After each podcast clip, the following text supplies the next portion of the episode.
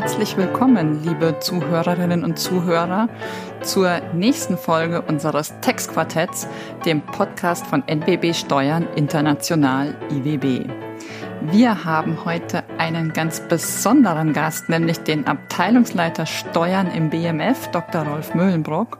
Zusammen mit Matthias Hildebrand, Florian Holle freue ich mich heute ganz herzlich auf einen spannenden, groben Abriss über wichtige Themen des Steuerrechts, national und international.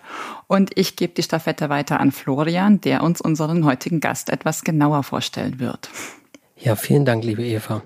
Dr. Rolf Mühlenbrock ist heute unser Gast. Studium der Rechtswissenschaften an den Universitäten Göttingen und Madrid. Staatsexamen im Anschluss Tätigkeit an der Universität Göttingen von 1990 bis 96, beendet mit der Promotion, im Anschluss Referendariat. Dann kommt eine spannende Station als Referent der Geschäftsführung beim Bundesverband Tankstellen und gewerbliche Autowäsche. Da hat er es aber nicht lange ausgehalten, denn im selben Jahr hat er seine Berufung vielleicht gefunden als Sachgebietsleiter in der niedersächsischen Finanzverwaltung von 98 bis 2000 und seit dem Jahr 2000 im Bundesministerium der Finanzen tätig. Erst als Referent, dann als Referatsleiter, dann als Unterabteilungsleiter und seit 2018 als Abteilungsleiter für die Abteilung 4 wo man allgemein, glaube ich, sagt, das ist die Steuerabteilung. Er ist auch aus dem Schrifttuch bekannt als Herausgeber eines Kommentars zur Körperschaftssteuer und auch zum Umwandlungssteuergesetz und auch, weil wir ja hier dem NWB Verlag in diesem Podcast nahestehen, auch da gibt es eine Verbindung, nämlich zum Fachbeirat. Er ist Mitglied des Fachbeirats des NWB Verlags. Herzlich willkommen, lieber Rolf. Wir freuen uns außerordentlich, dass du heute hier dabei bist. Und ich würde gerne mit Blick auf den Lebenslauf eine Frage einleiten. Sprichst du Spanisch? Ja, das tue ich. Sehr also ich sprach es mal, ob ich es immer noch tue, das weiß ich nicht. Es liegt schon ein bisschen länger zurück. Okay. Ich habe auch meine Arbeiten auf Spanisch verfassen müssen. Man glaubt das gar nicht. Das ist an spanischen Universitäten so. Das heißt, da war noch nichts mit Englisch, sondern du musstest mhm. richtig. Mhm, genau. In Spanisch alles abwickeln. Vorlesung, bis hin zu Mietverträgen, Klausuren, Hausarbeiten. Ich habe auch Hausarbeiten mhm. geschrieben auf Spanisch. Mit deutscher Tastatur. Ja, genau. Es gab damals schon PCs, ich hatte einen Laptop dabei und das erste Problem, was ich hatte, war den richtigen Zeichencode herauszufinden für die passende Tastatur. Das habe ich auch hinbekommen und dann ging das. Und man kann das auch per ASCII-Zeichen machen, falls jemand ja, von euch weiß, mhm. was das ist. Klar, Florian, der digital unter uns, der weiß das. Digitaler Nerd unter uns. Nee, genau. haben wir letztens schon festgestellt bei Bitcoin und Co., wie digitaler Nerd ich ja. bin. Ich habe auch eine Frage. Das ist das Promotionsthema zum Wirtschafts- und Insolvenzrecht. War das Insolvenzrecht der ausschlaggebende Punkt, in den Staatsdienst zu gehen? Das Insolvenzrecht nicht. Das war Teil, Teil meines Projektes am, am Lehrstuhl. Das hat der Florian ja gesagt. Ich habe da sechs Jahre gearbeitet, fünf, sechs Jahre gearbeitet am Lehrstuhl. Und in der Zeit, als ich dort war, haben wir wirklich fünf Jahre verbracht, einen Kommentar zu schreiben zur Konkursordnung. Und zwar mhm. Anfechtungsrecht. Und darum geht's ja auch in dieser Arbeit, die du genannt hast. Mhm. Es war Rechtsvergleichen um die gläubige Anfechtung im deutschen und im spanischen Recht. Also wenn Matthias irgendwann mal dazu sich entschließen sollte, eine Finca in Spanien zu kaufen, dann könntest du ihm wahrscheinlich bei den Notarfragen in dem Zusammenhang unterstützen. Das könnte sein, ja. Also ich habe auch noch jede Menge Literatur zu Hause zum spanischen Recht. Ich kenne auch einen Notar, wenn er, falls er noch lebt, das weiß ich nicht. Sehr gut, das ist gut zu wissen. Das waren die Einstiegsfragen. Und Matthias, sag mal, hast du nicht mal als Referendar beim, beim nee, Rolf? Ich kann die, ich kann die Geschichte erzählen. Ich, ich habe mich beworben als Referendar oder für eine Referendarstation im BMF und mhm. ich glaube, ich habe es an den Rolf geschickt und der wollte mich nicht. Dann bin ich in die Unter- oder in die Abteilung 4C8. Vielleicht war es auch gut so, dass er mich nicht erlebt hat als Referendar. Ja, also aber auf den Fluren habe ich dich, glaube ich, schon gesehen. Das ist ja fast unvermeidbar. Ja. ja. Aber äh, was ich sagen muss, das war eine sehr gute Station, äh, weil das natürlich, also es waren drei Monate, aber es gibt trotzdem genug Einblick in die Arbeitsweise, ähm, in die Funktionsweise. Also das, das hat mir wirklich sehr geholfen. Schön. Empfehlenswert. Also jeder, der es noch vor sich hat und äh, eine Referendarstation machen kann, dem sei das empfohlen. Und wir da sind kann auch ich mich sehr, anschließen. Ja, wir sind auch sehr offen gegenüber Referendaren. Also wenn ich das an der Stelle jetzt mal sagen darf, das war mal anders, aber lege ich schon sehr viel Wert drauf, dass wir auch mit Blick auf unseren eigenen Nachwuchs ein Stück weit Sorge tragen dafür, uns bekannt zu machen und transparent werden, damit jeder sieht, was da so passiert oder eben auch nicht passiert. Letzteres ist gelegentlich ja auch mal wichtig. Keiner muss mhm. Angst haben, zu uns zu kommen. Und also insofern ist das, tritt das genau im Punkt, ja. Sehr empfehlenswert. Also dem kurzen Werbeblock fürs Bundesfinanzministerium kann ich mich natürlich nur anschließen. Mich hat Herr Möhlenbrock genommen, sogar für zwei ganze Jahre. Und das war wirklich eine ganz tolle Erfahrung und da bin ich ganz dankbar für.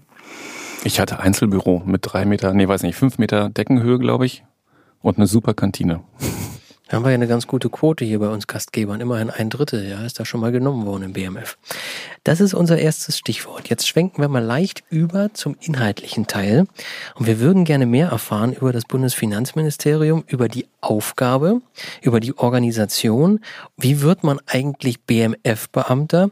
Zum Beispiel, wie kommt man aus Niedersachsen, aus der Finanzverwaltung ins Bundesministerium der Finanzen? Und zu guter Letzt treibt uns die Frage um, wie wird man eigentlich Abteilungsleiter? Das sind aber eine Menge Fragen. Ich weiß gar nicht, ob ich die alle behalten kann. Ich habe sie ja hier notiert. Im Zweifelsfall kann ich sie wiederholen. ja, was sind die Aufgaben des BMF? Nun, das BMF als solches hat ja nicht bloß die Steuerabteilung, sondern ein paar mehr Abteilungen auch noch unter seinem Dach. Dazu zählt Kapitalmarktabteilung, vor allem die Haushaltsabteilung ist sehr wichtig. Irgendjemand muss ja mit dem vielen Geld, das wir als Steuerabteilung so einnehmen, haushalten und das irgendwie dann auch verteilen. Und dann haben wir eine allgemeine Abteilung, die für Fragen des allgemeinen Rechts zuständig ist. Wir machen die Vermögensverwaltung bei uns auch. Das gesamte Bundesvermögen wird bei uns betreut. Und dann haben wir eine Anbindung an Europa durch eine Europaabteilung. Daran merkt man schon, bei uns sind also Sprachen sehr, sehr wichtig. Steuerrecht kann, wenn man in die Steuerabteilung möchte, sicherlich auch nicht schaden. Aber eine allgemeine, vernünftige, breite Ausbildung zu haben, auch ein politisches Interesse, das ist, glaube ich, sehr, sehr wichtig, das mitzubringen. Und äh, dann findet man irgendwo bei uns sicherlich den, den Unterschlupf dann. Muss man noch Jurist sein? Nee. Also es war lange Zeit so, ja, das trifft zu, in der Steuerabteilung gab's fast nur Juristen, aber auch das habe ich geändert. Wir haben uns geöffnet. Und ich muss sagen, damit verbunden dann auch eine Wende zum Besseren bekommen. Ja. Wir sind vielseitiger. Die Volkswirte und auch andere Provenienzen, so nenne ich das jetzt mal, bringen so ein bisschen Farbe rein und Ideenvielfalt, Abwechslung. Also das ist uns sehr, sehr wichtig. Ja, und die Aufgaben, wenn man das jetzt im Operativen beschreiben will, mit Blick auf die Steuerabteilung kann man sagen, haben wir einen exekutiven Teil, das heißt also, wir befassen uns mit dem, mit dem Vollzug von, von Steuerrecht, ja. Und dazu zählen dann eben BMF-Schreiben und Gespräche mit den Ländern. Wir haben auch eine eigene nachgeordnete Behörde im Bund, das ist das Bundeszentralamt für Steuern. Ansonsten aber eben sehr viele äh, Finanzämter in den Ländern, die ein Stück weit auch mit unserer Zuständigkeit zu tun haben. Und die wollen ja wissen, wie sie Recht äh, auslegen sollen. Und das machen wir dann äh, gemeinsam mit den Ländern, in denen wir BMF-Schreiben verfassen. Und dann gibt es den legislativen Teil, denn als Teil der Bundesregierung nehmen wir ja Aufgaben auch in der Gesetzgebung wahr. Das Grundgesetz sieht das sogar so vor, dass wir, dass die Bundesregierung ein Initiativrecht hat und um das tun zu können, etwa in Fragen des Steuerrechts oder des Kapitalmarkts oder des Haushalts, müssen wir dann eben tätig werden. Da werden Gesetzentwürfe erarbeitet, die dann irgendwann im Bundesgesetzblatt, so Gott will, landen, wenn alle zustimmen. Ja, und das sind die Aufgaben, die wir so machen. Und eine Frage ist übrig Wie wird man Abteilungsleiter? Aber ich würde die erweitern wie mit, wie wird man Referatsleiter, Unterabteilungsleiter und Abteilungsleiter, um das nicht nur so zu konzentrieren auf den Abteilungsleiter? Tja, das ist eine gute Frage. Also ich kann ja versuchen, so ein Stück weit meine Historie zu erzählen. Also ich bin zum Steuerrecht gekommen, weil ich wissen wollte, wie Steuerrecht geht. Ich habe das nämlich aus meiner eigenen Ausbildung gar nicht so richtig mitbekommen. Da habe ich zwar das Insolvenzrecht ganz gut kennengelernt, Gesellschaftsrecht auch und was man so als Jurist lernt, aber eben nicht das Steuerrecht. Das gibt's nur in Bayern irgendwie als Pflichtveranstaltung mit dazu. Jedenfalls war das früher so. Ich weiß nicht, ob das heute auch noch so ist. Das wird ja wohl auch immer weniger. Und um das kennenzulernen, weil ich mir einbildete, wenn du irgendwann mal Anwalt werden willst, selbstständig werden willst, wäre es ja ganz gut, das Steuerrecht zu kennen, habe ich mich dann beworben bei der Finanzverwaltung, bin auch genommen worden und so wurde ich dann Sachgebietsleiter. Deswegen bin ich da weg von diesem Verband. weil ich auch dort schon mal höre und staune, 80, 90 Prozent mit, mit, mit Steuerfragen zu tun hatte. Ich war Assistent der, der Geschäftsführung und mir war das vorher gar nicht so aus dem Studium kommt so klar, welche Rolle eigentlich das Steuerrecht einnimmt. Und dann riefen da alle möglichen Leute an, die wollten wissen, was sie mit ihrer Umsatzsteuer machen. Und gelegentlich wollten sie auch was zu Umweltrecht wissen, aber das meiste waren Steuern, vor allem das Interessanteste war Steuern. Und da habe ich mich beworben, bin genommen worden und habe dann, also bei uns ist so, dass wenn man anfängt, egal ob beim Bund oder äh, im Land und, und, und Steuerrecht machen will, dann kriegt man erstmal so eine Grundausbildung, so ein Jahr Einweisungszeit im höheren Dienst, wenn man ein Studium hat. Das habe ich dann auch gemacht. Und das findet statt in Brühl. Das ist so ein Ort bei Bonn. Bei unserer Bundesfinanzakademie, so heißt das hochtrabend. Und äh, laufen lauter Dozenten rum. Gelegentlich verirrte sich damals, wir saßen ja noch in Bonn, das BMF, die ganze Bundesregierung war noch in Bonn in der Zeit. Dann auch mal ein Bundesbeamter da vorbei. Ab und an waren die auch bei uns in den Veranstaltungen, was, glaube ich, da schlechte oder gute Fragen oder Antworten gegeben habe. Jedenfalls bin ich angesprochen worden. Und so kam ich dann ins, ins BMF. Und ich habe mich natürlich dann auch auf dem ganz normalen Weg bewerben müssen, wie jeder andere das auch tut. Das ist ja eben auch geschildert worden schon. Und ja, dann irgendwie so über die Jahre, ich habe mich sehr interessiert für das, ich fand es auch super spannend. Ich war im Unternehmenssteuerrecht tätig, da schreibe ich ja mittlerweile auch die Kommentare und Aufsätze dazu. Fand ich das so spannend, dass auch das irgendwie auffällig wurde und ich Referatsleiter wurde. Also über die Befassung mit dem Thema, die Eva kennt das ja, andere Leute werden aufmerksam, fragen dann, ob du nicht das machen willst oder dies. Eva wurde gefragt, ob sie Referatsleiterin werden wollte. So, so ähnlich bin ich auch Referatsleiter geworden. Also du warst schon immer auffällig. das habe ich jetzt auch mitgenommen. Nein, ja, also eine gewisse Auffälligkeit zählt dazu. Ja. okay. Ja.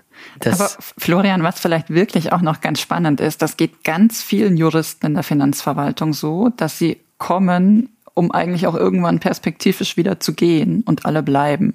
Ich kann dir nicht sagen, wie viele Kollegen aus meinem Jahrgang alle gesagt haben, ich schaue mir das mal an und dann geblieben sind und wirklich bis zum heutigen Tag gerne geblieben sind. Ich hoffe, dass da in Zukunft noch ein paar mehr Betriebswirte und Volkswirte auch dazukommen, denen das so ähnlich geht. Aber ähm, das macht wirklich Spaß bei unserem Verein. Das kann man mal, glaube ich, so stehen lassen an mhm. der Stelle. Also ich will, jetzt kann ich nur bestätigen, ich habe meine Anwaltskanzlei immer noch. Das Gebäude habe ich untervermietet ich hätte jederzeit und kann jederzeit, wenn ich keinen Spaß mehr habe, mein eigen Ding da machen. Und bislang habe ich Spaß an der Sache. Neben der Auffälligkeit natürlich. Ich würde sagen, wir gehen mal zum nächsten Themenblock über. Ja, wenn uns noch was einfällt, dann fragen wir nochmal. Gute und schlechte Seite haben wir ja in der Vergangenheit ja schon öfter diskutiert, nicht? Wenn ich jetzt auch mal diesen Sympathieblock hier der Verwaltung höre, da kommt immer mehr durch, dass die Verwaltung natürlich die, die gute Seite ist.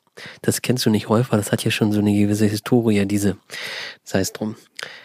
Ähm, Florian, du kannst ja auch noch mal bei uns reinschnuppern. Kannst du ja mal angucken. Ja, aber ihr sucht ja Talente, verstehst du? Das, da weiß ich nicht, ob das passt.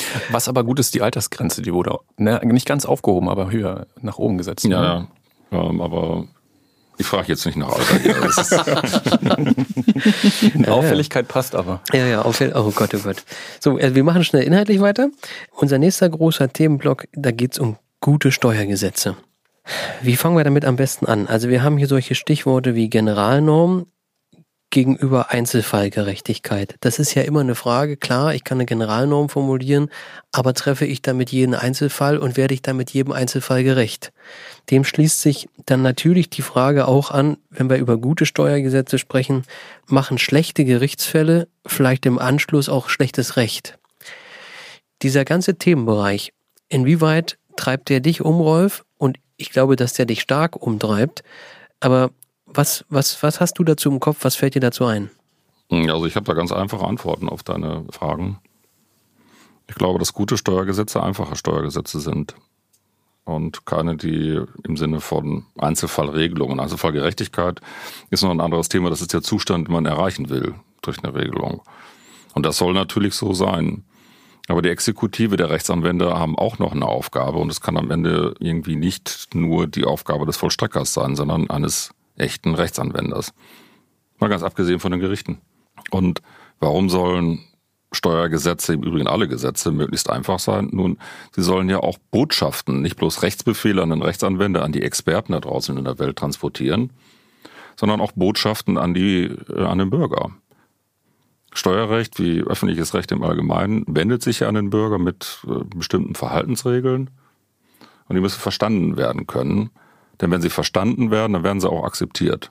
Irgendwas kann man die Hoffnung dann auch als Gesetzgeber damit verbinden, dass sie akzeptiert werden. Und bei einer Vielzahl an Einzelfälle regelnden Gesetzen, dann verliert man sehr leicht schon als Experte den Überblick, was das Ganze eigentlich überdacht. Was ist das Prinzip, was dahinter steckt? Was ist die Botschaft, die der Gesetzgeber richten will, ja? Und wenn der Experte das schon dann am Ende nicht mehr mitbekommt, die Gerichte dann auch nicht, wie soll es denn der Bürger tun? Und das ist dann schwierig. Und ich glaube, gute Gesetzgebung ist auch eine solche, die gewissen Strukturprinzipien folgt, einer inneren Logik, die auch nach außen hin erkennbar ist. Auch das hat mit Akzeptanz zu tun. Und gerade das Steuerrecht hat da eine ganz einfache Logik, die Gerechtigkeit, die man auch im Zweifel noch zahlenmäßig messen und vergleichen kann. Also wir haben dann sehr knackeharten Maßstab, an dem wir gemessen werden, an dem der Gesetzgeber gemessen wird, bei dem, was wir tun, bei dem, was er tut. Und insofern, glaube ich, muss man da einfach, um das auch leisten zu können, so antworten, wie ich das jetzt versucht habe. Ich glaube, bei dem großen Ziel, einfache Gesetze sind gute Gesetze, da finden sich alle hinter wieder. Aber mit Blick also aufs Unternehmenssteuerrecht würde ich mal die provokante Frage stellen. Ob das in den letzten Jahren immer gelungen ist, da bin ich mir nicht so sicher. Bei Gerechtigkeit ist das immer so, Gerechtigkeit ist ja was Subjektives, da mag jeder was Unterschiedliches drin sehen. Aber ich erweitere die Frage mal noch insoweit. Wir haben ja viele Einzelnormen, insbesondere zum Missbrauchsabwehr in den letzten Jahren gesehen. Liegt das nicht auch wesentlich daran, weil die Rechtsprechung diese eine Plaketnorm wie 42 AO schlicht nicht anwendet und dann zu Ergebnissen kommt, die dazu führt, dass der Gesetzgeber, nicht die Verwaltung, sondern dass der, dass der Gesetzgeber im Anschluss reagieren muss. Und wie kann man eigentlich diesen Kreis durchschlagen? Ja, weil die Beobachtung, die ich jetzt mal in den Raum stellen würde, ist schon, das Unternehmenssteuerrecht wird eigentlich immer komplizierter. Ja, das würde ich auch gar nicht in Abrede stellen. Aber es ist so, dass Steuerrecht natürlich auch adressatengerecht vorgehen muss. Und das Unternehmenssteuerrecht als solches betrifft ja schon mal nur Unternehmen und nicht die Privatleute. Also wir reden da nicht über, über Recht, das an 80 Millionen Bundesbürger gerichtet ist, sondern tatsächlich eben an die paar äh, Unternehmen, die wir haben. Und eine Feststellung, die ich über die Jahre Befassung mit dem Unternehmenssteuerrecht auch habe ziehen können, ist die, dass wie immer, wenn es um Komplexität und Missbrauchsvermeidung geht durch Gesetzgebung, reden über Maßnahmen, die eine Reaktion waren auf das, was da draußen passiert ist durch die Unternehmen. Ja, also die Komplexität haben ein Stück weit auch, ich will jetzt nicht sagen, es sind nur die Unternehmen schuld, ja, aber der Gesetzgeber hat in vielem nur reagiert. Und äh, insofern ist das, glaube ich, dann auch der Anspruch, den man an das Recht haben muss, diese Erwartungshaltung auf das eigene Wirtschaften und Tun da draußen durch die Unternehmen vernünftig abgebildet zu bekommen. Mit der Folge, dass Unternehmenssteuerrecht eben auch ähm, zwei, drei Schläge komplexer und, und vielschichtiger ist als einfaches Steuerrecht. Nicht für, für die Privatleute, für die Bürger. Und ja, ich glaube schon, dass, soweit du den, den Aspekt der Missbrauchsbekämpfung ansprichst, als Teil unserer wesentlicher Teil, muss man sagen, unserer äh, Gesetzgebung der letzten Jahre, hat das auch damit zu tun, dass möglicherweise die Gerichte bei der einen oder anderen Norm, du hast den äh, 42er O genannt, so etwas wie, ja, ich weiß nicht, ob Rechtsverweigerung so ein bisschen über die Stränge schlägt als Begriff, aber gegenüber Herrn Wassermeier, dem ehemaligen Vorsitzenden des ersten Senats, habe ich das mal so bezeichnet, ja. Das ist ein, ein Stück weit Rechtsverweigerung diese Regelung einfach nicht anzuwenden. Und der ist auch der Gesetzgeber nicht beigekommen, denn die Regelung als solche ist ja auch ein paar Mal angepackt und, und nachgebessert worden in den Nullerjahren. Ob das immer so glücklich war, das, darüber kann man auch streiten. Da sind ja auch Schrankwände voll Papier gefüllt damit. Aber ich glaube, das ist der Zustand, ja. Und jetzt ist die ja auch noch europarechtlich durch die ATAT ähm, im Prinzip fundiert. Und ich glaube trotzdem, auch wenn das jetzt dann irgendwann in allen europäischen Ländern sowas ähnliches gibt, wie wir in dem 42 AO kennen, ist ja umgesetzt im Wesentlichen in der AIOAO, also wir haben da ja keinen Anpassungsbedarf, wird das, glaube ich, nicht dazu führen, zumindest sehe ich es nicht, dass sich dadurch die Rechtsprechung ändert und die Anwendungsfälle damit mehren werden. Also das bleibt zu beobachten, glaube ich, wie man, wie man mit naja, diesem das, Thema umgeht. Wir, wir haben ja auch noch ein anderes Thema in diesem Bereich, nämlich das der Definition von Missbrauch. Ja. Ich weiß gar nicht, ob die, Frage kann man ja auch einfach mal stellen, ob die, die äh, klassische Definition, die wir aus dem 42er O kennen, überhaupt noch den, den, den Kern trifft. Manches von dem, äh, was unter dem Label Missbrauchsvermeidung firmiert, hat ja auch eher damit, das sage ich mal ganz offen, wir sind ja unter uns, äh, damit zu tun, ja, es soll nicht sein. Und man schaue sich im Umwandlungssteuerrecht, mein Spezialgebiet, einfach die ganzen Fristenlösungen an. Ist jetzt eine Einbringung, die nach vier Jahren scheitert und man muss die Anteile verkaufen, missbräuchlich? Also die löst Steuer aus. Und diese Fristen haben wir bei den Spaltungen an anderer Stelle auch und ziehen sich durch das gesamte Recht. Hat das was mit Missbrauch zu tun?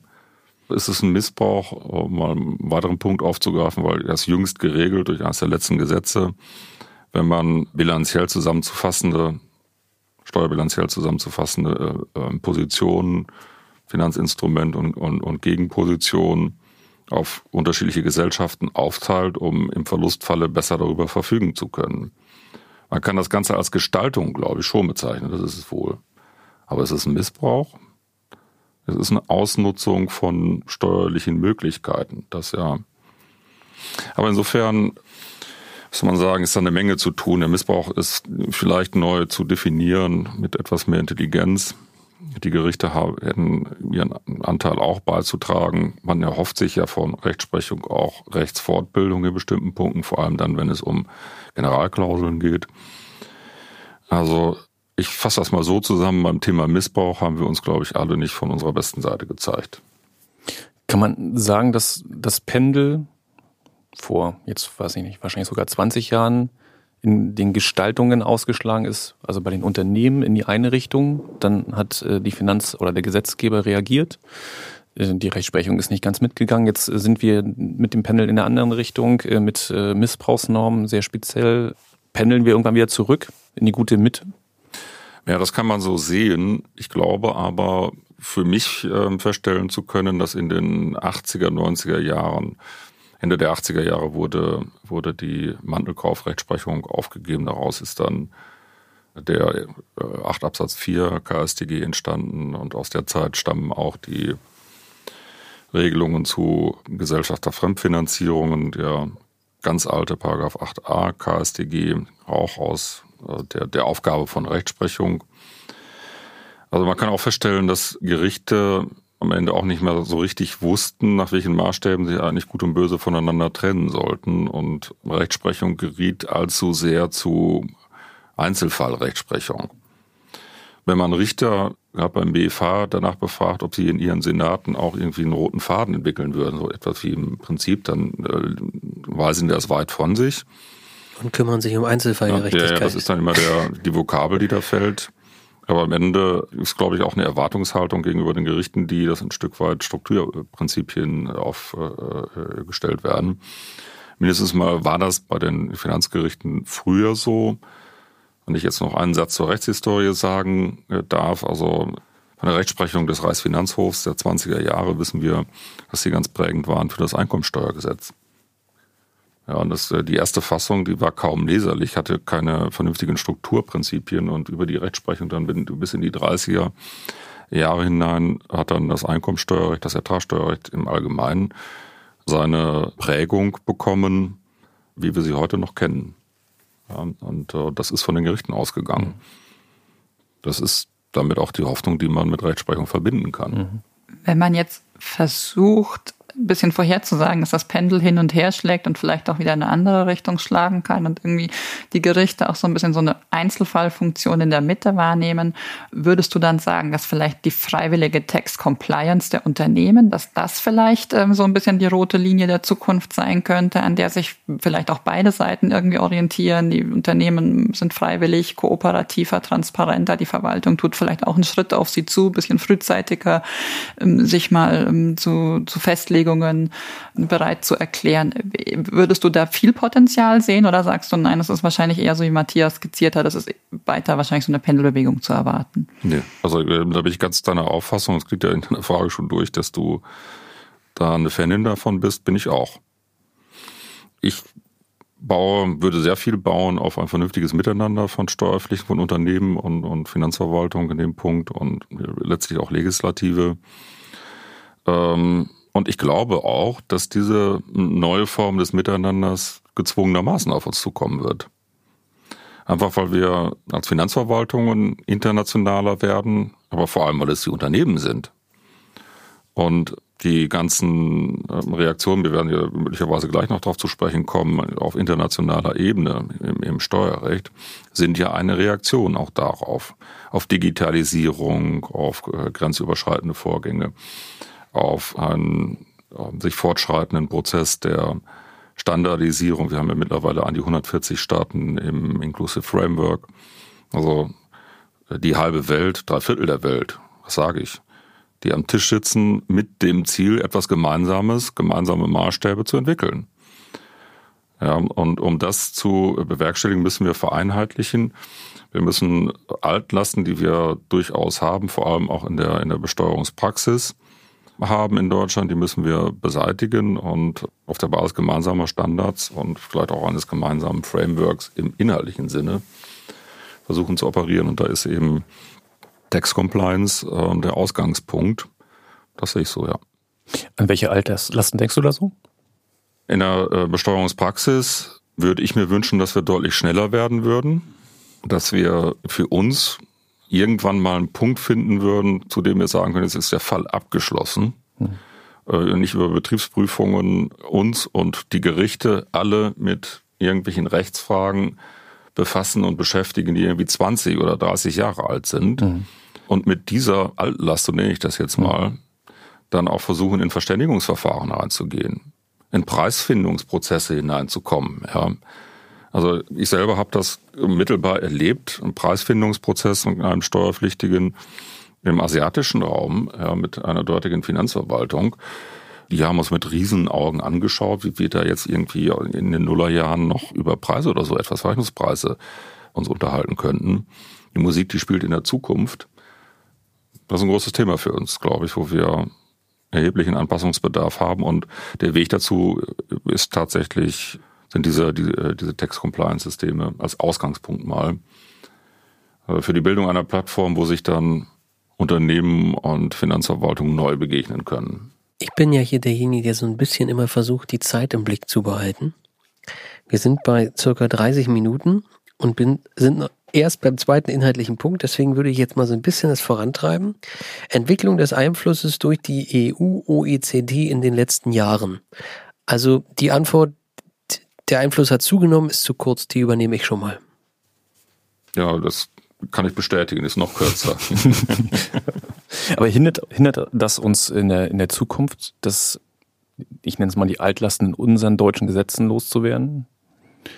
Oder sind wir, weil wir jetzt auf OECD-Ebene tatsächlich im Inclusive Framework sind, kann das den großen Durchbruch bringen? Dass es, also, dass man mal richtig gut durchkehren und aufräumen kann?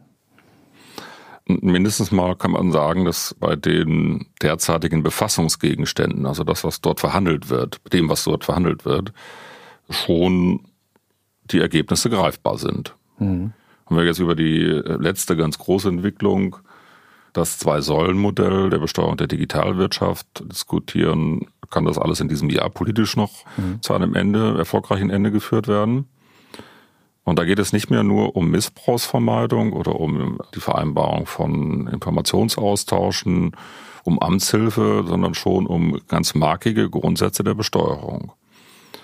Auch wenn es am Ende nur in Anführungszeichen auf so etwas wie Verteilung des Besteuerungskuchens und Mindestbelastungsniveau hinausläuft, sind das schon mal ganz grundsätzliche Fragen, die im internationalen Steuerwettbewerb ähm, sehr, sehr wichtig sind.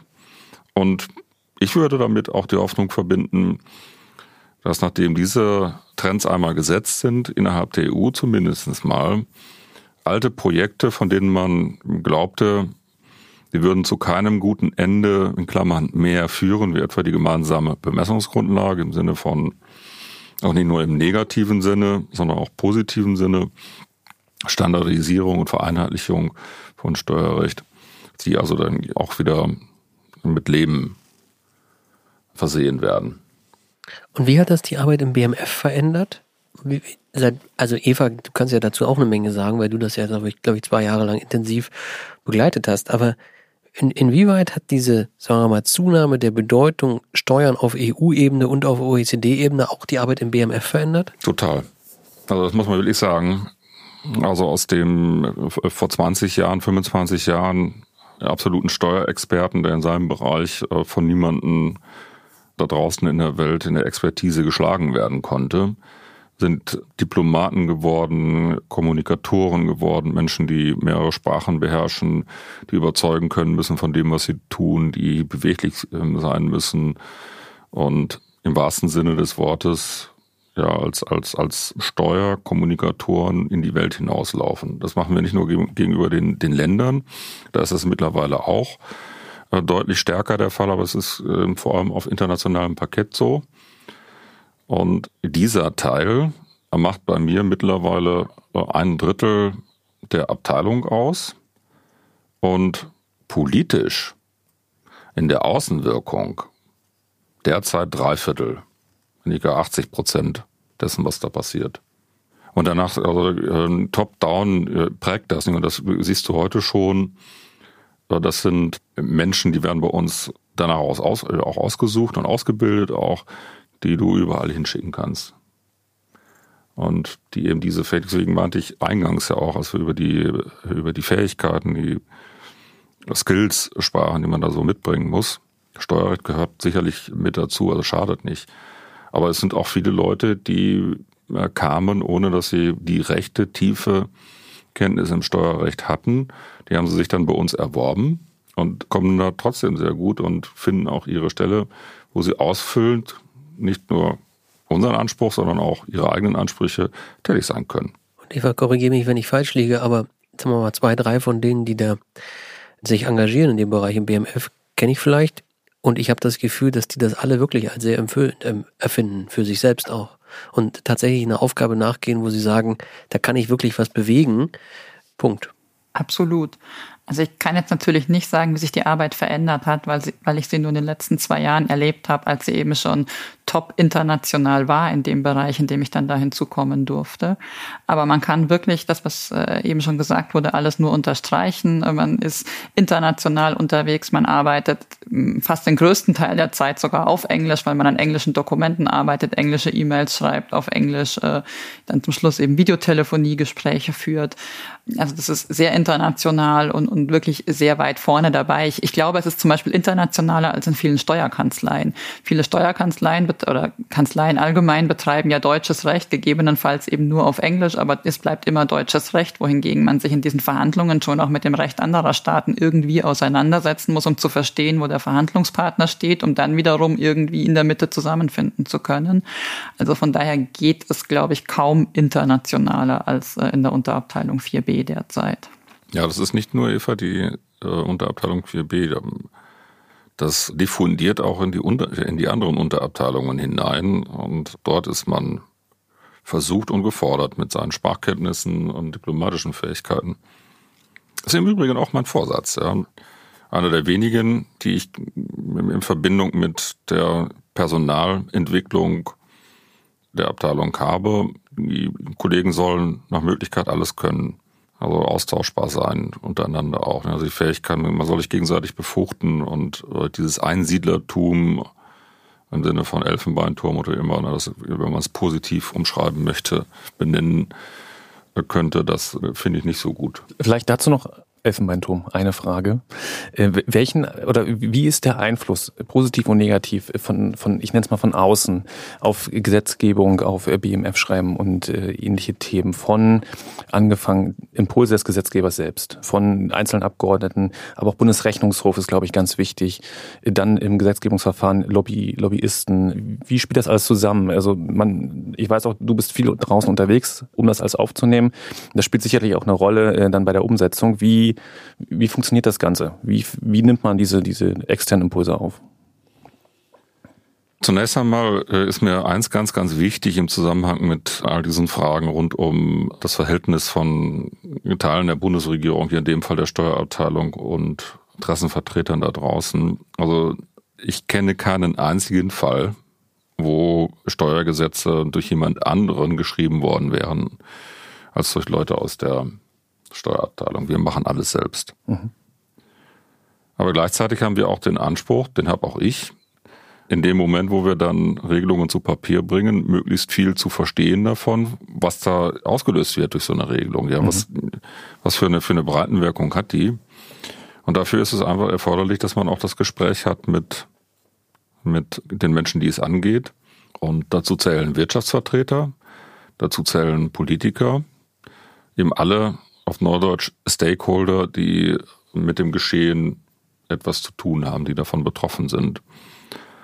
Das setzt es voraus, dass man äh, das Gespräch dann auch sucht und, und solche Informationen auch, wie du richtig gesagt hast, dann auch aufnimmt. Mhm.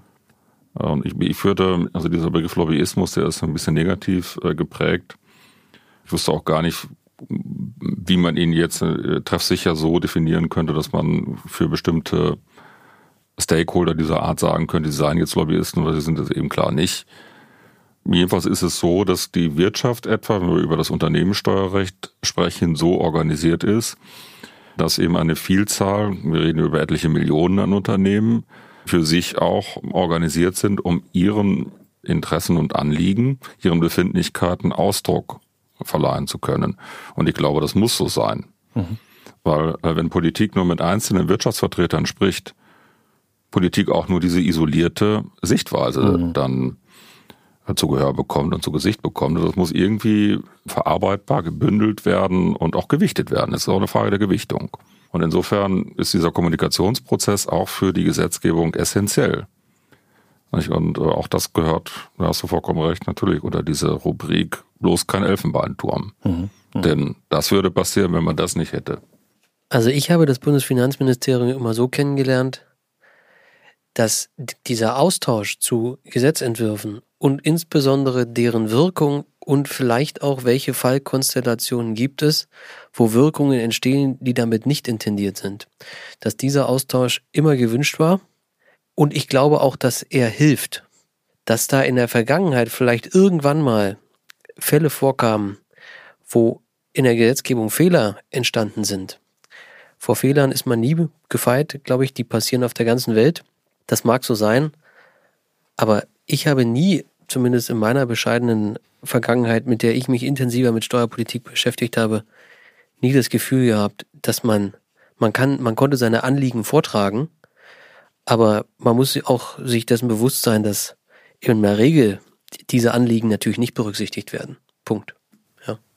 Ja, ja also ähm, Florian, das ist doch vollkommen klar. Nicht, äh, wo gehobelt wird, sagt man so schön, äh, fallen auch Späne, aber hinterher entsteht dann eben auch so ein toller Holztisch wie der, an dem wir hier jetzt sitzen. Ja.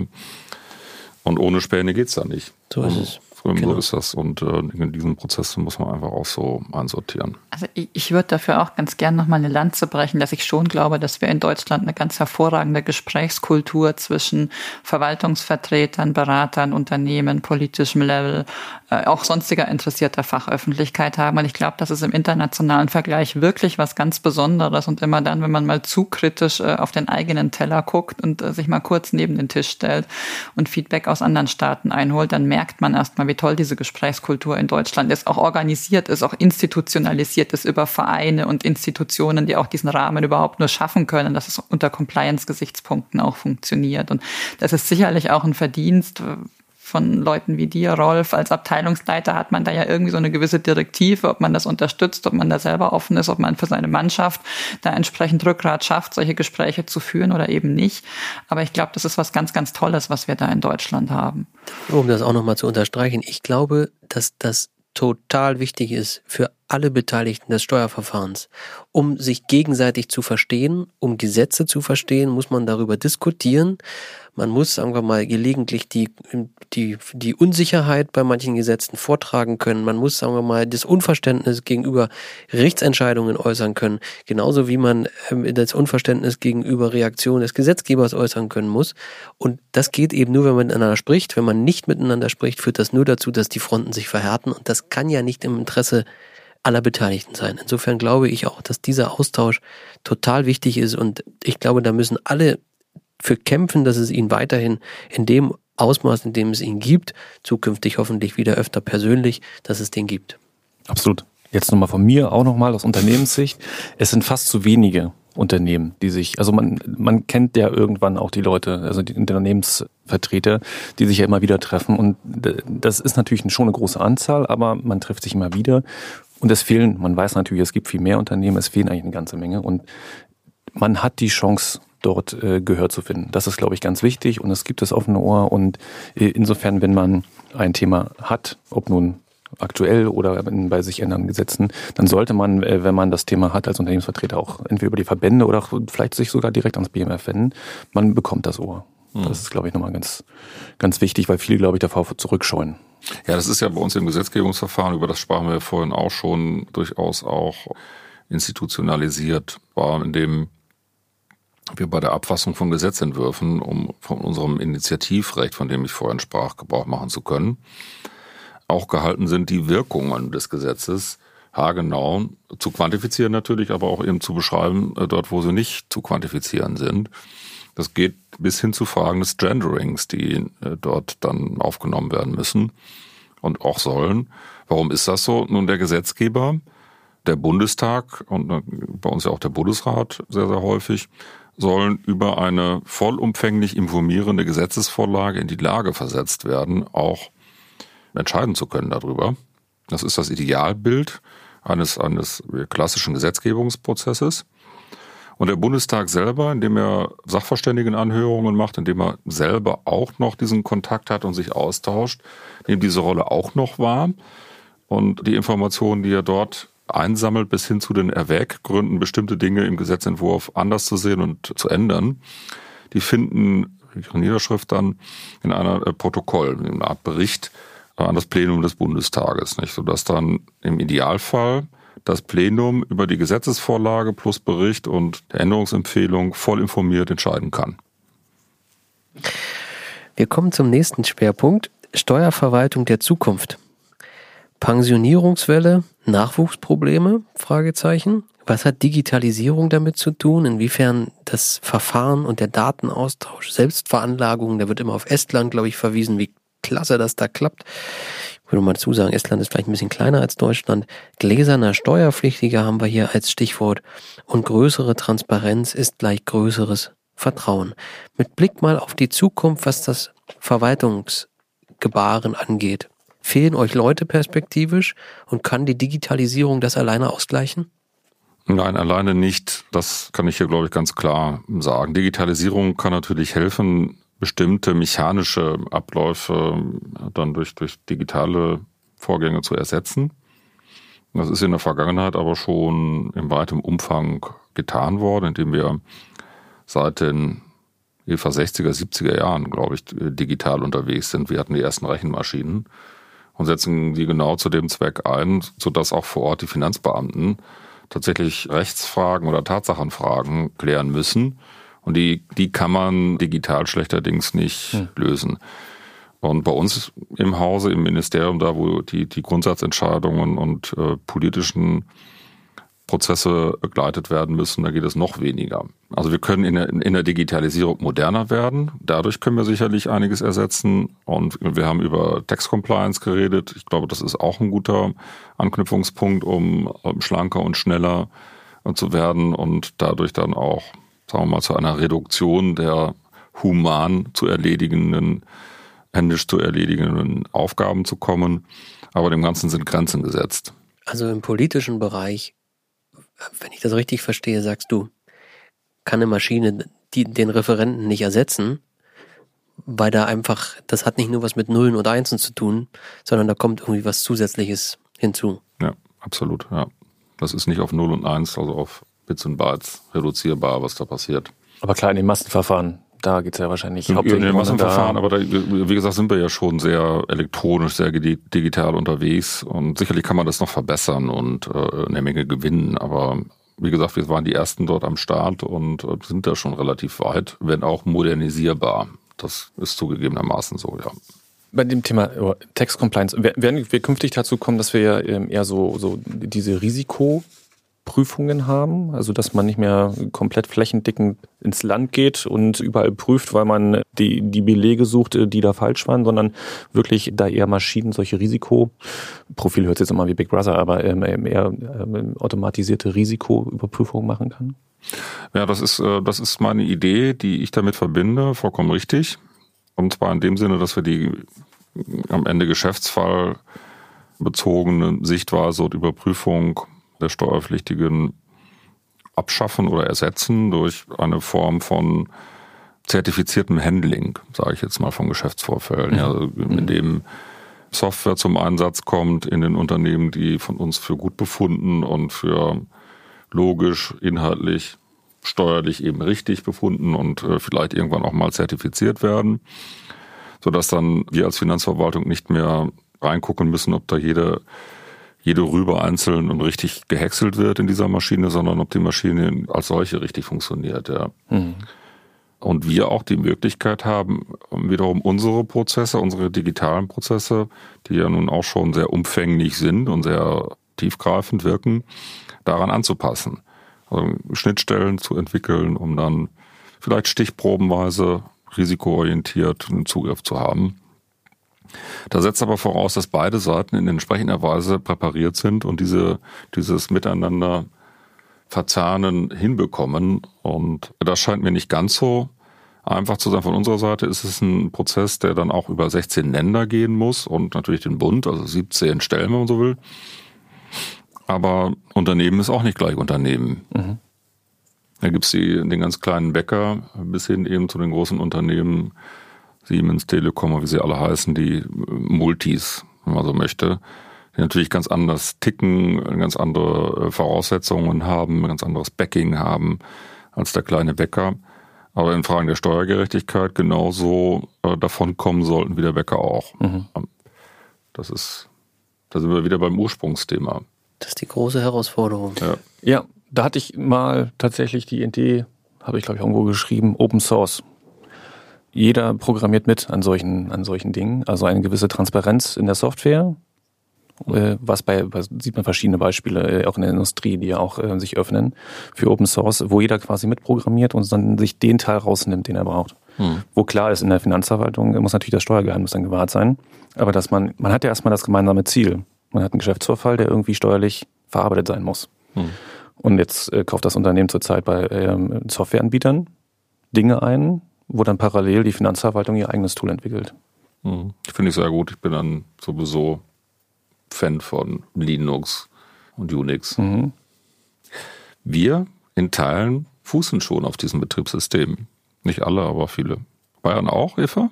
Nein, ich glaube ehrlich gesagt nicht. Ich glaube, bei uns ist Unifa noch so der, der, der Grundstandard in den Finanzämtern. Aber ja, wir hoffen, dass unser neues Institut für Digitalisierung an der LMU uns da auch ganz entscheidende Fortschritte bringt. Ja, das hat Großes vor, das habe ich auch gehört. Jetzt nochmal Zukunft. Rolf, du weißt ja vielleicht, wir sind eher ein Podcast fürs internationale Steuerrecht. Nicht immer werden wir, sagen wir mal, dieser großen Überschrift äh, zu 100 Prozent gerecht, aber wir versuchen doch immer wieder darauf zurückzukommen.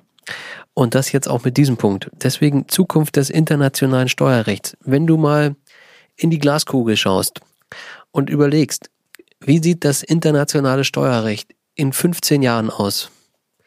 So als großes Bild, was siehst du? Zwei Dinge, die, die ich sehen würde. Einmal auf der materiellen Seite, und damit meine ich die Rechtsetzung, Standards, die möglichst viele Rechtsgebiete, die mindestens mal mit den gesellschaftlichen Bereichen, die auch sehr international unterwegs sind. Das sind primär Unternehmen, also den Sektor betreffen. Im Unternehmenssteuerrecht, also Standards. Und wenn es ginge, wenn ich mir das wünschen dürfte, auch über die EU hinaus. Also auch die EU steht da nicht allein. Sie ist ja nun verglichen mit den USA auch nicht sonderlich groß. Oder mit China. Und von der Praxis, praktischen Seite her eine Form einer, einer vernünftigen kollegialen Zusammenarbeit mit den Finanzverwaltungen anderer Länder, die das Thema, was wir ja vorhin schon hatten, Betriebsprüfung auch in einer Weise organisiert, dass man besser zueinander findet und, und, und äh, Dinge einheitlich auch feststellt. Vor allem dieser Wunsch resultiert daraus, dass viele Streitigkeiten, die wir zwischen den Finanzverwaltungen mehrerer Länder haben, so mein Wunsch und auch mein, meine feste Überzeugung durch ein Miteinander, frühes Miteinander in der Sachverhaltsfeststellung und Einordnung von Sachverhalten schon würden vermieden werden können. Heißt das, dass das Inclusive Framework, OECD insgesamt, dass das eine, noch eine viel größere Wichtigkeit bekommt und auch eine Stabilität, nicht nur jetzt bezogen auf ein Projekt, sondern dass es weitergehen wird? Das wäre meine Hoffnung, ja. Mhm. Das wäre meine Hoffnung. Und die sitzen ja nun auch schon über etliche Jahre beieinander mhm. und produzieren einiges, muss man wirklich sagen, mit Unterstützung der OECD. Seit 2011, 2012, also kann sagen, zehn Jahren läuft das. Und sehr gut. Und findet auch die Idee, die damit verkörpert wird, findet einen super Anklang. Und zwar eben nicht nur im Kreis der entwickelten Industriestaaten der OECD, sondern weit, weit darüber hinaus. Mhm. Weil natürlich jeder Staat irgendwie etwas verliert, wenn er sich solchen internationalen Prozessen anschließt, aber eine Menge mehr gewinnt. Und das überzeugt. Das kann man nicht äh, oft genug betonen, dieses Inclusive Framework von derzeit sind wir, glaube ich, 139 Staaten, ist eine Veranstaltung auf rein freiwilliger Basis. Ist der Bereich des Steuerrechts der Bereich, wo Multilateralismus in den nächsten zehn Jahren vielleicht am meisten erreichen kann? Ich glaube schon. Und zwar aus, der, aus einer weiteren Erkenntnis, die ich auch mit dem Steuerrecht verbinde. Das Steuerrecht ist der Teil einer Rechtsordnung, der am Wirtschaftsleben, am gesellschaftlichen Leben am nächsten dran ist. Hm. Und am ersten, auch am frühesten die Impulse mitbekommt einer sich verändernden Gesellschaft, eines verändernden Umfeldes, was es im Übrigen auch so spannend macht, Steuerrecht betreiben zu dürfen. Eva, ist, ist die Sensitivität in anderen Ländern mit Bezug auf Steuern ähnlich hoch wie bei uns? Also ich habe das Gefühl, in Deutschland versucht man ja alles mitzusteuern, auch übersteuern, weil wir Deutsche darauf scheinbar so sensibel sind oder dafür so sensibel sind. Du hast ja, also sagen wir mal, zumindest auf EU-Ebene und auch auf OECD-Ebene viele andere Länder kennengelernt. Ticken die ähnlich wie wir? Also von den Grundfragen, so wie sie Rolf auch eben adressiert hat, glaube ich, dass genau das der Punkt ist, dass das Steuerrecht immer ganz früh bei allen Fragen dabei ist. Ganz früh bei der Frage ist irgendeine neue wirtschaftliche Technologie, irgendein neues Phänomen steuerbar, steuerpflichtig, siehe unsere Ausgabe eben, die wir zu Bitcoins gemacht haben. Ja, das Steuerrecht muss sich damit auseinandersetzen. Wie gehen wir denn jetzt mit diesen Gewinnen oder Verlusten um? Und Genauso ist es eben auch am Puls der Zeit. In einem Finanzamt bekomme ich alle Vierteljahre die vorläufige betriebswirtschaftliche Auswertung meiner Unternehmen im Zuständigkeitsbereich. Und da sehe ich ganz genau, ob die die Steuervorauszahlungen hochsetzen oder herabsetzen. Ja, da steht der Jahresgewinn noch nicht fest, aber ich sehe an meinem Finanzamt als zuständiger Sachbearbeiter im mittleren Dienst ganz genau, wie es den Unternehmen geht. Wenn ich zehn Herabsetzungsanträge in einem Quartal bekomme, weiß ich, oh, äh, könnte wirtschaftlich vielleicht irgendwie die Kurve nach unten zeigen und andersherum auch. Also Steuerrecht ist ganz nah dabei und deswegen ist es, glaube ich, in jedem Staat jetzt mal staatspolitisch oder verwaltungstechnisch von einer ganz hohen Aufmerksamkeit. Das heißt nicht, dass das in allen Staaten so öffentlich auch immer alles gleich diskutiert wird und, und, und auch so eine Breitenwirkung hat wie vielleicht bei uns, aber äh, das Steuerrecht ist eine spannende Sache. Kann ich nur bestätigen. Steuerrecht ist eine spannende Sache. Und das wird wahrscheinlich auch so bleiben. Was muss der Nachwuchs fürs Steuerrecht in der Zukunft können? Ich glaube, das können wir ja alle, alle vier mal aus unserer Perspektive beschreiben. Aber wir fangen natürlich mit dir, Rolf, als Gast an. Was muss derjenige, der Steuerrecht machen will in der Zukunft, was muss der können?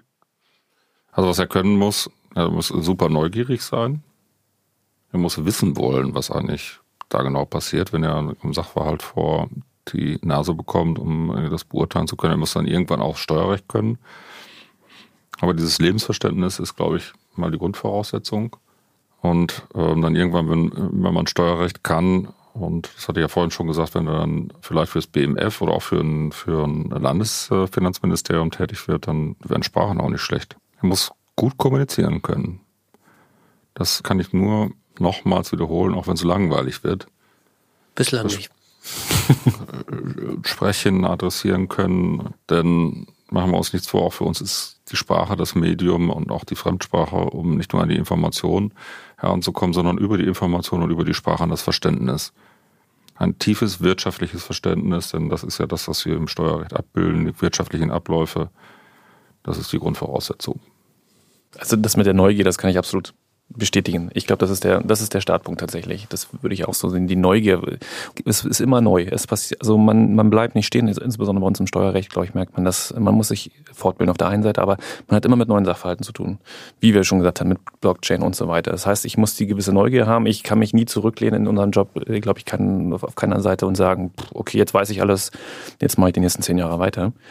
Und dann, äh, glaube ich, die, mit der Neugier zusammen ist es äh, nicht nur reines Recht, sondern dieses wirtschaftliche Verständnis nicht, aber aber die Neugier für das Wirtschaftliche. Das Steuerrecht ist, glaube ich, wesentlich breiter, als man es von außen annimmt. Ich schließe mich dem voll und ganz an. In der Beratung, glaube ich, wird es zunehmend schwierig, alles beraten zu können. Ich glaube, das geht in der Zukunft nicht. Ich glaube, irgendwann muss man, also Generalist ist gut, aber irgendwann kommt der Punkt, wo man sagen muss, für den Bereich interessiere ich mich am meisten und da steige ich am tiefsten ein. Und es kann sein, dass dieser Bereich, für den man sich am tiefsten interessiert, vielleicht gar nicht das Steuerrecht ist, sondern eben die Digitalisierung ist. Und ich dann eben sage, ich kümmere mich schwerpunktmäßig um die Fragen, wie administriere ich eigentlich die Steuern, sei es drum auf welcher Seite. Aber ich glaube, in der Zukunft spielt auch, Digi also spielt auch Spezialisierung eine wichtige Rolle, weil das in Gänze Toto von vorne bis hinten. Wir haben über VAT-Package in einer Ausgabe gesprochen. Wir haben über Bitcoin gesprochen. Wir haben über ICAP gesprochen. Das vollständig zu können, glaube ich, ist in der Zukunft schwer möglich. Ja, aber es ist natürlich auch eine unendliche Palette an, an, an Möglichkeiten, wo du so tätig sein kannst. Ja. Und was Steuerrecht wirklich so alles bietet, ja. Es gibt sogar das Sozialrecht im Steuerrecht. Man kann sich mit Renten auseinandersetzen, Rentenbesteuerung und also wirklich alle Lebensbereiche ohne Ausnahmen, die wir bis hin zu der Frage umsatzsteuerlich sind wir jetzt bei der Pandemie vorneweg mit dabei, die Sachverhalte auf ihre Umsatzsteuerbarkeit hin abzuklappen. Also wirklich alles. Lässt einen das nochmal los, das Steuerrecht? Also bei Rolf, bei dir glaube ich, selbst wenn du irgendwann mal pensioniert werden solltest, dann wirst du das Steuerrecht nicht beiseite legen, sondern ich glaube, dass du dich damit weiterhin beschäftigen würdest. Ich vermute mal, dass das bei uns dreien, also bei uns ist ja die Pensionierung noch ein bisschen weiter weg, bei mir am weitesten. Florian wollte eigentlich nur darauf hinaus. Ja, nein, aber lässt einen das nochmal los? Oder begleitet einen das sozusagen, wenn man da einmal für begeistert ist, für immer? Eine ewige Liebe. Das ist eine intellektuelle Faszination, die davon mhm. ausgeht. Und das ist für mich auch immer ein Zeichen, dass ich irgendwie noch voll mit dabei bin und so. Also das ist, man, man ist wirklich am Leben dran. Nein, es lässt dann nicht los, klar nicht. Das glaube ich auch. Man freut sich dann auch immer noch, wenn es eine neue Festschrift gibt und da durchblättert und denkt, ah ja, was haben wir jetzt hier noch? Ja, wir hatten noch so ein bisschen die Frage, wie bekommt man den Nachwuchs ja. rekrutiert? Weil, weil das natürlich die Schwierigkeit ist, das ist Steuerrecht. Also wir hatten das äh, bei, bei Jura ist es nur ein, ein Nebengebiet, vielleicht ein Schwerpunktfach bis zum ersten Examen, im, im zweiten dann nur in Bayern Teil, also verpflichtender Teil der Ausbildung. Ich glaube, bei der BWL ist es ähnlich, dass man Statistik und, und, und äh, Steuern machen muss, aber dann ganz schnell abwählt, wie macht man auf unser Fach aufmerksam? Ich glaube, dass ein Weg darin bestehen könnte, in der normalen Ausbildung. Ich rede jetzt nicht unbedingt von Schulausbildung, aber vielleicht auch von Schulausbildung. Jedenfalls aber von einer universitären Ausbildung. Steuern schon etwas fundamentaler zu verankern. Ich glaube, dass das nicht schlecht war und vielleicht ja auch noch ist. Eva kann uns aufklären, das Steuerrecht zum Pflichtbestandteil einer juristischen Ausbildung zu machen vielleicht auch bei Menschen, die sowieso mit Wirtschaft zu tun haben, kann ich gar nicht nachvollziehen, dass sie nicht auch ein Grundverständnis von Steuern haben sollen. Aber das ist die erste Frage, die man sich stellt. Wie gehe ich mit meinen steuerlichen Verpflichtungen um? Und wie positioniere ich mein Unternehmen steuerlich auch? Ja, das ist also geradewegs zwangsläufig so, dass man sich damit auseinandersetzen muss. Deswegen gehört es in die Grundausbildung. Und dann hätte man auch schon einen Zugang, um gewissermaßen geschmacksbildend zu, zu wirken. Die Leute, die hätten schon mal eine erste Idee davon, was das ist. Und vielleicht auch ein erstes Erleben und an der Schule. Während der Ausbildung ist es ja dann auch Aufgabe der, der Lehrer, der Lehrkräfte, dem Ganzen dann irgendwie ein Gesicht zu verleihen. Und das würde ich mir erhoffen. Und ähm, alles andere ist öffentlicher Dienst, das muss man einfach sagen. Also wir haben im BMF, ich habe im BMF auch mit, mit meiner für Personal- und Organisationsfragen zuständigen Abteilungsleiterkollegin da sehr intensiv darüber diskutiert, ob man an irgendwelchen Werbemaßnahmen teilnehmen kann. Das tun wir auch. Wir sind auf Messen unterwegs. Aber dem Ganzen ist eine Grenze gesetzt, äh, nämlich die, dass der Staat nun wirklich nicht alles treiben kann da draußen, ja, um sich dann Leute zu Shanghai. Am Ende will man das, glaube ich, auch gar nicht. Also ich möchte schon die Überzeugungstäter auch mithaben, mhm. mindestens zum guten Teil. Das heißt also, es müssen auch Leute aus Überzeugung tun und den Schritt dann, dann wagen in Richtung Steuerrechts. Denn der Florian hat es ja auch ganz gut beschrieben. Das ist, ist schon auch eine gewisse Verdaulichkeit, die man da herstellen muss von dem, was einem da vorgesetzt wird mit dem Steuerrecht. Das ist harte Kost. Ja, aber auch bei harter Kost, und das nehme ich mal mit, muss man früher auf den Geschmack gebracht werden. das hast du gesagt. Jetzt haben wir zu guter Letzt noch ein Thema, da kann man jetzt auch wieder ganz viel, wir haben ja überhaupt nicht provokant diskutiert, ist ja nicht unsere Art, aber BMF schreiben, ja, jetzt steht hier als, als Stichwort, wird's hier teilweise übertrieben, was ist eigentlich die Aufgabe davon, wie ist das mit Nicht-Anwendungserlassen? Und warum brauchen eigentlich einige BMF-Schreiben so lang, ja, da wird angekündigt, ah, dazu gibt's bald ein BMF-Schreiben und dann verzieht Zeit und irgendwann wird's dann veröffentlicht. Also zum Abschluss nochmal das große Thema, BMF schreiben. Was soll das Ganze? Naja, also die BMF-Schreiben kommen ja daher, dass sie an sich die, das Instrument sind, mit dem oh, die obersten Finanzbehörden der Länder und des Bundes, so bezeichnen wir das, also die äh, Finanzministerien, ihre Sichtweise zu der Auslegung von Steuerrecht an die Ämter transportieren. Man kann das auch als spezifische Form von, von, von Dienstanweisung bezeichnen. Aber sie werden ja veröffentlicht im Bundessteuerblatt und in allen möglichen Zeitschriften. Und damit nicht nur von Finanzbeamten gelesen, sondern viel mehr noch von Steuerberatern, gelegentlich auch von Steuerpflichtigen. Und machen wir uns nichts vor, wenn wir selber unsere Steuererklärungen einmal im Jahr fertigen, dann gucken wir da vielleicht auch mal rein. Oder wir haben eine Steuersoftware, wo dann Teile davon einfach reinkopiert wurden, um zu erläutern, was da eigentlich abgefragt wird. Und darum geht's. Das ist ein Instrument für die Finanzverwaltung zu erläutern, wie sie das Recht auslegt, was der Gesetzgeber ihr zur Anwendung übertragen hat. Und deswegen meine ich auch, dass sie entsprechend abgefasst sein sollten. Auch die müssten irgendwie adressatengerecht sein. Deswegen haben wir bei mir in der Abteilung jetzt ein großes Projekt gestartet.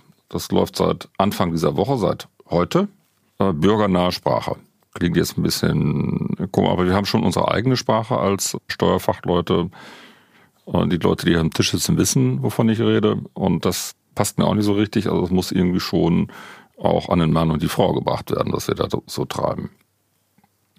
Wieso brauchen BMF-Schreiben gelegentlich so lange? Es gibt auch welche, die innerhalb von wenigen Tagen entstehen. Wir haben so ein richtig schönes BMF-Schreiben zur Abschreibung von digitalen Wirtschaftsgütern.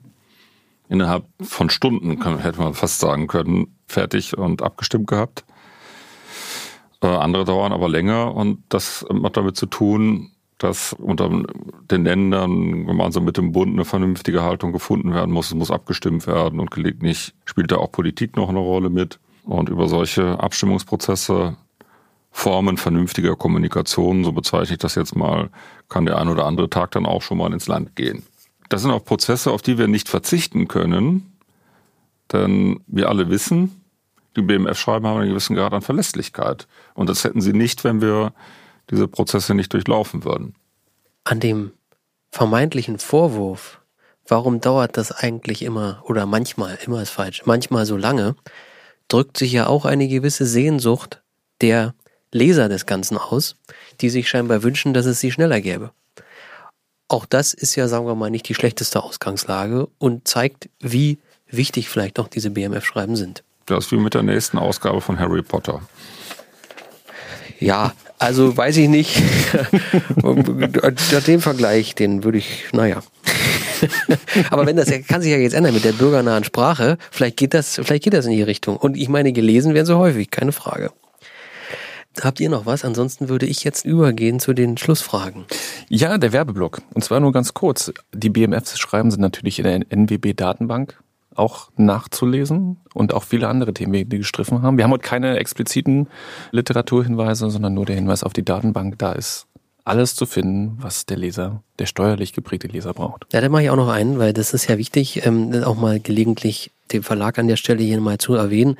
Der Rolf Mühlenbrock hat vorhin das Thema Missbrauch angesprochen, inwiefern das mit den Gerichten zusammenhängt und wer sich da intensiv einarbeiten will, wie der EuGH das Thema Missbrauch versteht, der kann im ATAT-Kommentar nachlesen. Da hat mein geschätzter Kollege Prusko was äh, geschrieben über viele Seiten und da kann man sich tief einlesen. Ansi, viele Grüße an dich an der Stelle.